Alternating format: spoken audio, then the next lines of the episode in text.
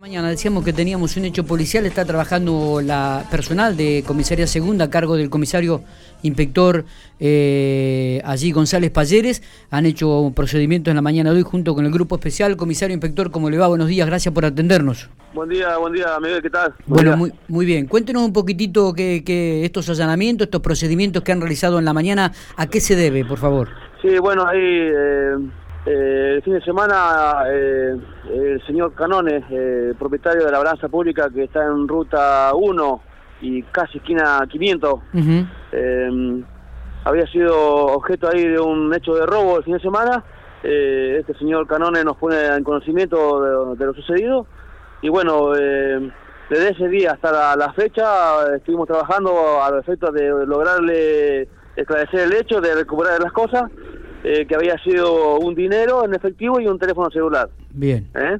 Bien. Eh, bueno, hoy con órdenes de allanamiento solicitadas por la doctora Forte, quien interviene en la causa, hicimos dos requisas domiciliarias ahí en el barrio Ruchi, donde se logró secuestrar un vehículo y importante material de interés para, la, para estas actuaciones. Perfecto. Y a la demora de mm, dos personas, sexos masculinos, eh, que tendrían o estarían sospechados de tener alguna relación con, con este tema. Eh, bueno, y quedaron demorados a disposición de la, de la fiscal, ¿no es cierto? Correcto, correcto. ¿Esto se realizó en, en forma conjunta con el grupo especial, el comisario inspector?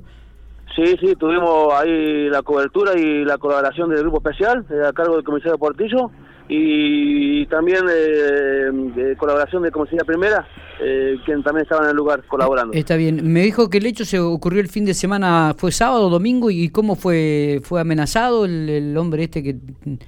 Eh, no, no, no, no. Eh, esto fue en horas de la madrugada, según relata el damnificado, eh, donde personas ingresaron por los fondos de las instalaciones a través de una abertura y bueno, y le habían sustraído algún dinero y un teléfono celular. Perfecto. Perfecto. O sea que ya hay dos personas demoradas que podrían estar vinculadas a este hecho.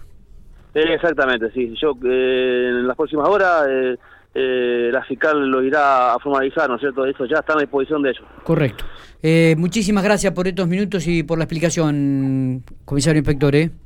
Bueno, adiós Miguel, chao, buen día. Muy bien, felicitaciones por el trabajo entonces.